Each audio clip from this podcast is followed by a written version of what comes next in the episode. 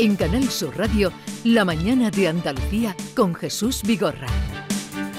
Hoy sale a la venta en España Mi Rey Caído, libro de Lorenz Debré, que dentro de un par de horas estará junto con Alfonso Guerra participando en las jornadas Monarquía o República, que se van a inaugurar a las 11 de esta mañana en la Fundación Cajasol, junto con Arturo Pérez Reverte, el historiador Juan Pablo Fusi en Sevilla, y que se van a desarrollar en los próximos días hasta el miércoles. Laurence Debré es hija del conocido filósofo francés Regis Debré, consejero de Mitterrand, que luchó junto con el Che Guevara, pero resulta que durante su estancia como estudiante en España, y más en concreto en Sevilla, quedó prendada de este país, sorprendida con la transición española y fascinada por la figura del rey Juan Carlos, al que dedicó una biografía, Juan Carlos de España, y un documental, Yo Juan Carlos, rey de España, que pagó Televisión Española y que luego no emitió hasta que Juan Carlos no estuvo fuera de España. Y ahora, en los peores momentos que vive el rey emérito, aparece este libro, Mi Rey Caído. Lorenz Debré, buenos días. Buenos días. Bienvenida a España, a esta ciudad que tanto amas. Ahí estoy encantada y emocionada de poder estar en Sevilla y de poder presentar mi libro además en Sevilla. estoy muy agradecida a, vosotros por, por, darme esa ocasión, esa oportunidad. Mi rey caído. Por cierto, eh, el documental, porque antes tenía un compañero y me decía, ¿por qué no se emitió el documental en televisión española hasta después de tanto tiempo que... Pues es un gran misterio. Ese documental es una coproducción de la televisión francesa con la televisión española. Y la televisión francesa lo emitió varias veces y, en prime time y tuvo mucho éxito y nunca se entendió por qué no, no se emitió enseguida en España y se tardó tanto. Hay un misterio. Yo en ese documental quería un poco explicar la transición eh, democrática española a los franceses que lo conocen muy mal, ¿no? Y, y, para mí el hecho que rey pueda hablar de eso y, y, de hablar de todo su reinado justo antes de su abdicación, era una oportunidad fenomenal. No sé, eso, yo creo que es un, un, un documental histórico y espero que algún día lo valorarán más. Sí, lo, pusieron en el año 2020, pero no sé a qué hora, creo que lo emitieron. Sí, pero bastante tarde. Bastante tarde, a una hora, para que no lo viera nadie. Sí. yo lo he visto y doy fe de que es un documental que me aportó mucho. Bien, hoy Lorenz Debré, ayer aparecía en el semanal del País, hoy está en la portada de La Razón, está también en El Mundo y, como no, con nosotros, deferencia que le agradecemos. A ver, ¿por qué en el título de este libro pone el posesivo mi, mi rey eh, caído, como si fuera algo suyo, como si fuera algo de la familia. no, es que eh, eh, es una buena pregunta. Eh, ya, ya tenía una cierta relación con el rey y ya había proyectado mucho sobre él a través de mis libros, del documental, y ya era como, tenía además una, no una relación personal, pero una relación de historiadora a sujeto, entonces uno ya se, se apodera ¿no? del tema. Y, y, cuando se fue, eh, no entendí no entendí por qué se iba y eso fue y era en pleno confinamiento en Francia y aquí también. Y entonces fue eso la raíz de, ese libro, que ¿por qué es mi rey? Eso es lo que pregunto, ¿por qué durante todos esos años qué representó para mí? Y, y caído, ¿por qué se cayó? Y, y, por qué está fuera? Eso, son todas las preguntas que me hago en el libro. Usted habla de que el rey emérito, como aquí se le conoce, es un eufemismo de rey jubilado. Sí, ¿verdad, no? Sí, sí, pero que se dice rey emérito para no decir rey jubilado. Sí, pero bueno, es una forma de hablar, ¿no? Bueno, em, yo creo que en España ningún periodista, ningún escritor, nadie que esté a favor precisamente del rey se atrevería a tanto como usted dice de él o reconoce en él es, es, que yo tengo una visión exterior, entonces eso no me doy cuenta. No, no, es una visión muy francesa de, de, de un rey, de la transición, de lo que le debe eh, a España a, Rey y, de lo que y traté un poco de entender quién era el hombre detrás del personaje público, ¿no? Pero no sé si es en desfase total con lo que se dice en España, eso no, no Pero el caso es que aquí nadie se ha atrevido a defenderlo, como usted dice. Sí, dice, nadie se ha atrevido a defenderlo, eh, ni siquiera su hijo, que ha heredado sus privilegios, ni su generación, a la que ofreció la libertad y la estabilidad, ni los directores de empresas a quienes tanto facilitó contratos internacionales, ni los amigos de chistes y de farra, ni los del clan de la regata, ni, ni los eh, de San Xenxo. Nadie se ha atrevido a defenderlo. Usted, Es que soy... ¿por qué lo hace? Ah, porque creo que es un, un tema importante para Europa. Ni siquiera- o sea, eh, ustedes lo ven como un rey español, pero en realidad es, es un rey muy europeo por, por su vida, porque nació eh, en Roma, vivió en Portugal, en Suiza, antes de llegar a, a España y toda su familia es muy europea, pero también jugó un papel muy importante para Europa y para, y, a- para España, pero benefició a toda Europa. Entonces, por eso que es un personaje histórico que ya pertenece al siglo XX, a- quizás no entendió el siglo XXI, quizás hizo errores, cometió errores, pero no hay que olvidar que deja una herencia importante a los españoles y a Europa, ¿no? Eso, y yo creo que eso es lo que trato de explicar. Sí, hay un momento en el libro en el que usted dice, sí, sí, sí, da sus argumentos, eh, eh, en el que usted dice que viene a dar la cara por él. Eh, vengo a reiterarles que también deberían enorgullecerse del reinado que Juan Carlos ha estado a la altura de los desafíos históricos y que la cacería de un elefante junto a una amante no debería mancillar el legado bendito.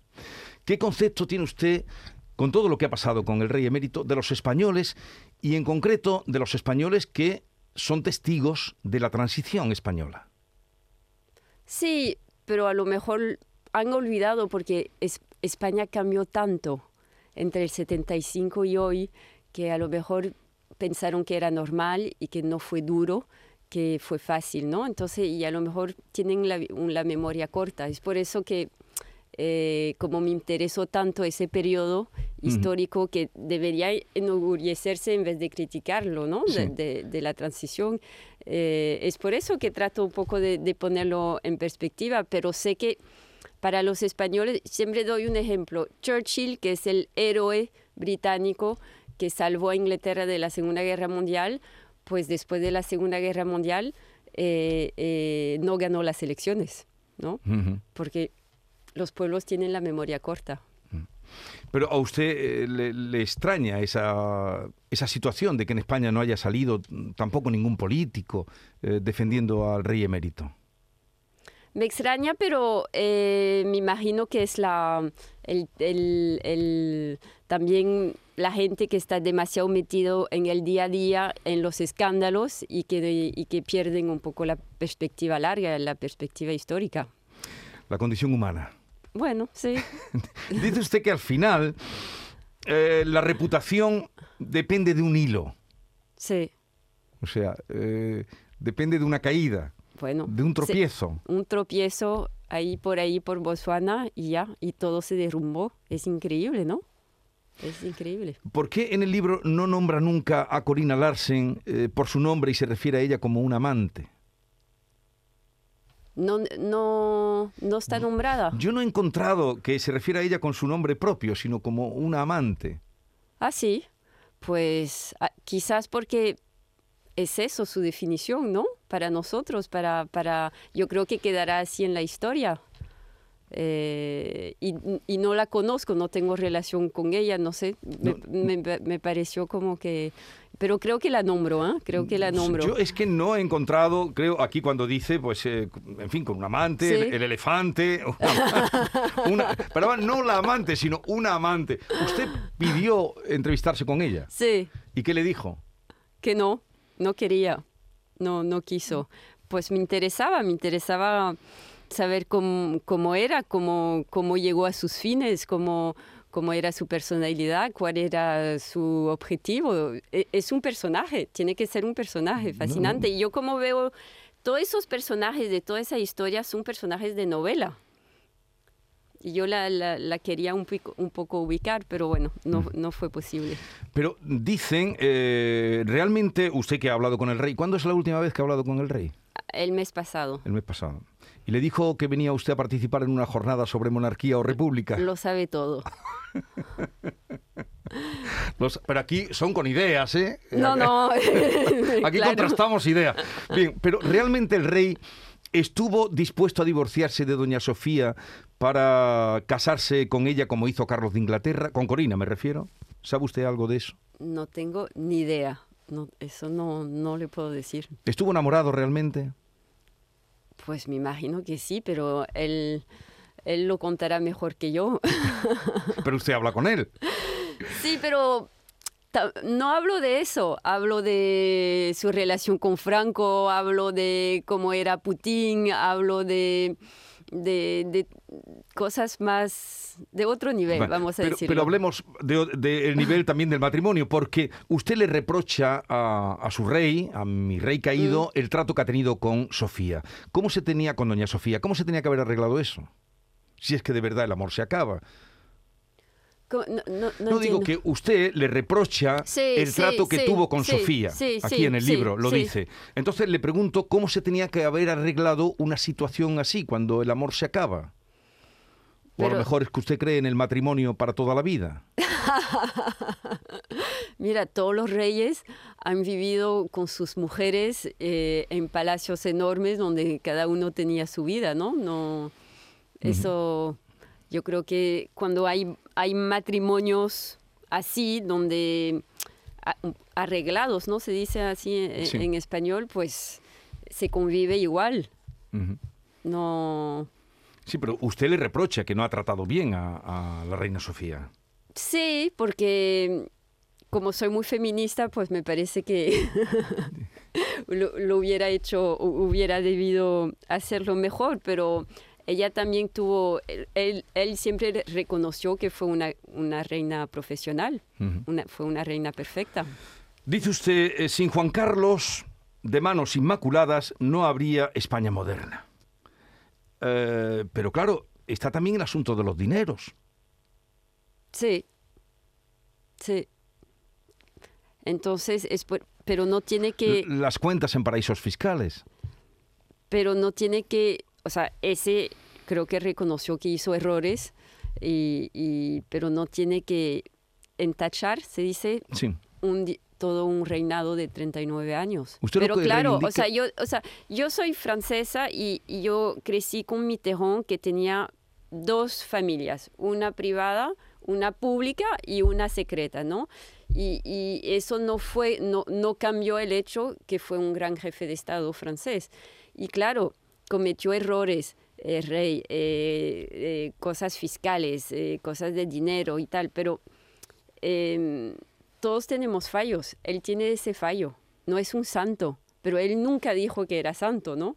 A lo mejor en España se aduló mucho, eh, se respetó mucho y luego la desilusión y, y el desencanto fue muy brutal. Pero es así, es un hombre al final, antes de ser rey, ¿no? Y creo que hay que mirar más el reinado y su legado político e institucional que sus fallos, sobre todo para el, el bien del país, para, para el bien del Estado. Ujú. Claro, usted tampoco no, no le da mucho valor al dinero. No, no tanto, no como debería, lo dice lo en un momento. Usted dice que el dinero no tiene, el valor del dinero no importa, sí que da libertad. Sí. Bueno, pero claro, hay otra cosa que usted nos afea a los españoles y es que cuando el rey se va, cuando se fuga aquella mañana de agosto, mm, dice en lugar de- del misterio dónde estaba, por qué se ha ido, con quién se va, la pregunta era ¿esto quién lo paga? Sí, Usted mirando como, Sí. como tenderos contando la caja. eso me sorprendió Usted muchísimo. nos deja ahí muy mal parados. No, ¿Esto quién lo pero- paga? No, es que ¿Esto quién lo me, me sorprendió porque es como un, un coup de teatro, ¿no? Un jefe de Estado que se va de su país, o sea, eso ocurre solo cuando hay invasión, cuando hay una guerra, cuando, no sé, si los alemanes llegan o si Putin llega, entonces, entonces, es muy sorprendente que un jefe de Estado se vaya. Además, no se sabía dónde. Es como, es para mí, eh, casi en una serie de Netflix no se podría meter, sería demasiado enorme, ¿no? Y, y- y me sorprendió el, el debate sobre quién pagaba, si llevaba, eh, quién pagaba su, su seguridad y todo eso. El, el acto era tan enorme que creo que no se, mm, dio su importancia. Dice, el país había perdido a su cabeza de turco y se enfrascaba en debates de contabilidad. ¿Quién había pagado el viaje y la seguridad? ¿Quién iba a financiar su estancia en el extranjero? Todo parecía mezquino frente a la radicalidad del gesto real. Un hombre de envergadura histórico reducido a cálculos de boticario. Y entonces es cuando usted le escribe una carta Sí. Estimada Majestad, estimado don Juan Carlos, una carta, eh, no me detengo, una carta muy... Yo creo que no ha recibido ninguna carta como, la que, como esta que usted le ha mandado, donde le ajusta cuenta, de verdad. Se lo digo, porque usted dice las cosas como están comprobando nuestros oyentes. Em, a ver, em, otro asunto. Usted eh, mantiene que el rey, eh, en esa audacia suya, engañó a todo el mundo. Mm. Porque dice que los comunistas lo amaban, y además lo repite, dice, los comunistas le amaban, y con Carrillo se entendía bien. Eh, engañó a todos, incluso eh, hasta el propio Franco, porque desmontó lo que tenía. Pero es verdad, me interesa una cosa que nunca había oído. Eh, nunca había oído cuando en el lecho de muerte, Franco, las últimas palabras a Juan Carlos son, Alteza, mantenga usted la unidad de España. Sí. Nada más. No le, dijo, no le dijo otra cosa. Eso e, era su... Mantenga, Alteza, mantenga usted la unidad de España. Sí. Justamente lo que ahora está más en entredicho. Sí. Pero e, es muy... Me, sorprendió mucho y hablé mucho de eso con él porque en realidad la misión que le dejó Franco es esa, no es guardar el movimiento nacional, guardar la dictadura, sino guardar la unidad de España es muy fuerte. O sea, a mí me hizo, me conmovió mucho, eh, lo hablamos bastante, pero es verdad que tuvo que engañar a todo el mundo para poder hacer la transición y llegar a la democracia española. Y tengo que recordarles que en el 75, cuando muere Franco, todos los observadores internacionales están muy preocupados por el, el futuro de España. Se teme de una segunda guerra civil.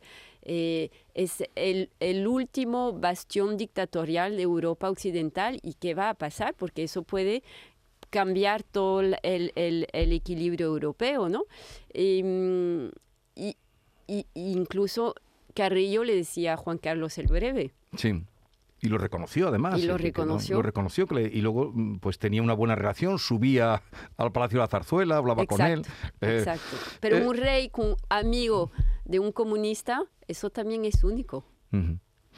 Eh, habla en otro momento, el libro tiene 200 páginas, pero da mucho juego, da mucho juego. Mi rey caído de Lorenzo de Verdad, que nos conoce muy bien a los españoles. Cuando murió Franco, ¿dónde estaba usted? No había nacido. No, no había nacido, claro, verdad. muy joven. Bueno, habla del doble parricidio de Felipe VI. El primero cuando lo apartó de la celebración del 40 aniversario de la Constitución que él había creado y no estuvo en el Congreso. Y el segundo cuando el hijo, eh, dice usted que lo convierte en el único funcionario de este país sin jubilación.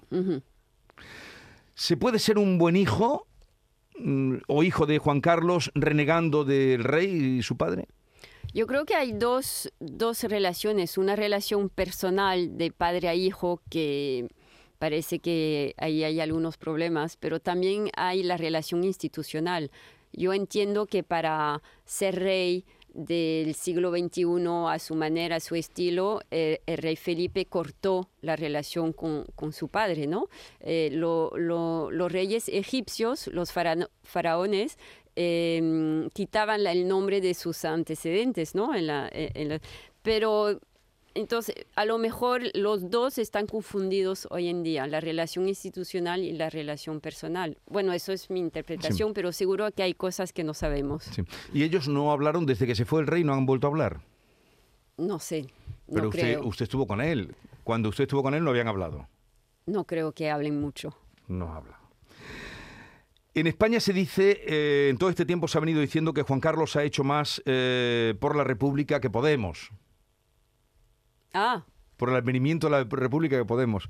Usted Creo que Corina hizo más para la República que Podemos. O, a lo mejor vota para Podemos. Ah, no, no puede votar, no es española, pero bueno. ¿Y, el, Tribunal eh, de Justicia británico podrá juzgar a Juan Carlos o...? Parece, parece, no sé. Yo no soy juez, no soy abogada, no, no entiendo muy bien de esas cosas, pero parece. Usted dice que siente vergüenza por el trato que España da a Juan Carlos. A lo mejor es muy fuerte, pero vergüenza es una palabra fuerte, pero me da, me sorprende, me sorprende que los españoles no se enorgullecen más de lo que le deben y de su y de ese reinado. Me sorprende. Sea, le- le- los españoles les gustan autocriticarse. Los franceses somos más arrogantes, nos gusta más este valorar, val- valorarnos. Pero en cambio aquí no se le ha cortado la cabeza a ningún rey. En, en Francia sí, en, en Inglaterra desde- también. Sí, no, bueno, en Francia sí, pero desde entonces queremos presidentes que sean un poco reales, Que sean ¿no? un poco reales, sí. Eh, ¿Es Juan Carlos un problema para España? Creo que es un problema y creo que el hecho de haberlo mandado en el desierto no resuelve el problema, porque ahora cómo, cómo vuelve, en qué condiciones y si le pasa algo ahí, qué pasa, su entierro. No, es- yo creo que quitarlo del- de España no ha resuelto ningún problema. ¿Y usted es partidaria de la monarquía o de la república? Para Francia de la República. ¿Y para España? España de la monarquía. Lo tiene claro. Sí. Mi rey caído, por cierto que eh, el- en la portada eh, han puesto un cuadro mm, con lo coqueto que es... No eh, sé el quién es, quién, quién ha pintado eso, no sé. No, no lo sabe, pero el, el libro es suyo, Lorgans. Pero yo no he pintado la portada. no he con- pintado el cuadro. Con lo coqueto que es cuando lo vea, eh, le, ha No, manda- le ha mandado ya el libro. No le va a gustar, no le va a gustar. Lo va a recibir. Bueno, ya lo tiene en francés. Lo tiene en francés. Usted habla además de que tiene un francés que tal vez su, su buena relación con él viene del buen francés que, Sí. que hablaba. Sí, hablamos en francés, habla muy bien francés. Sí. Y en el pasillo que cuenta, eh, el pasillo que comunica la dependencia eh, suya, su hogar en el palacio, con los despachos, habla de un pasillo donde tiene todas las o muchas caricaturas Sí. que se han hecho de él, que usted Sí. le llama el pasillo de la automofa. Sí. ¿Sabe si siguen puestas esas caricaturas allí, las caricaturas de, No sé mm, si del rey Juan Carlos? no sé si el rey las quitó, el rey Felipe las quitó o no, no sé, pero yo creo que todos los hombres de poder deberían hacer eso. El pasillo de la automofa. Sí, eso es como que te, te así el poder no te sube a la cabeza, ¿no? Usted es valiente, ¿verdad? No, ¿Cómo que no? no. Soy valiente cuando voy a Venezuela, pero eh, venir a España no, es un gusto ¿Y su, poder pa- hablar. su padre ha leído el libro, Regis Debray? sí, lo ha leído. ¿Y qué le ha dicho? Bueno, mi padre escribió un libro que se llama La República explicada a mi hija. este, no, hablamos mucho, hablamos mucho, porque él ya había escrito un libro con Santiago Carrillo que se llamaba A demain l'Espagne, ¿no? Este, no sé, eh, le interesa, le interesa que vaya en contra de la doxa, ¿no? Se dice la doxa del, del, del- de la Vox Populi. De- en contra de, de lo, de la opinión pública. Exacto. Que le, le gusta. Sí. Que le gusta provocar. Sí, él, él es así también, no, no, nunca hay que ir hacia, nunca hay que tener el mismo discurso que los demás, hay que pensarlo más allá, diferente, e incluso ir a ver a un rey caído Ujú. Para ver cómo está. Cuando usted fue a ver al rey caído, eh, ¿le pidió permiso para ir a verlo o se presentó allí a las bravas? No, no, le- no, no, estaba, Le dijo, voy a ir a verlo. sí, sí, creo que incluso me invitó, no, no, no. Sí, sí, no, estaba corriente, no llegué ahí con una mañana a su No, puerta. es que a mí eh, eh, me dijo Alfonso Guerra, que le pregunté, eh, digo, Lorenz ha ido a ver, no sé dónde lo leía, y dice, Sí. claro, tomó un avión y fue, como diciendo, mientras los periodistas de España mm, hablan pero no van y le preguntan, Lorenz cogió un avión y se plantó allí. No, me planté allí, pero ya sabía que, me, que iba a llegar, vamos a decirlo así. Los tres héroes de Laurence Debré, que son eh, el rey Juan Carlos, mi rey caído en este momento, título del libro, Alfonso Guerra y Mario Vargas Llosa. Ah, exacto, exacto. Hoy, justamente en La Razón, eh, coincide, eh, el- el ti- coincide Sí. pues, su fotografía con la de Vargas Llosa. Ah, qué bien, la entrevista que le hacen a usted con la de Vargas Llosa. Digo, mira, aquí están eh, Buenísimo, unidos. buenísimo, encantada, encantada, Bueno. es un honor. Nos vemos dentro de un ratito en la Fundación Cajasol. Habrá una charla para hablar de este libro y de lo que aquí hemos esbozado con Alfonso Guerra, Laurence Debré, que mantienen una relación eh, de cuando estuvo usted en Sevilla. ¿Cuántos años estuvo usted en Sevilla? Cuatro años. Cuatro años. Llegué en el 88. poco antes, en, en los previos de la Expo 92, Sí, todo sí. estaba cambiando. Sí, fue una suerte increíble. Dice usted que quien ha vivido en Sevilla eh, de, la, de la Semana Santa no se sale indemne. Sí, creo que sí. Y de la feria tampoco. Y lo-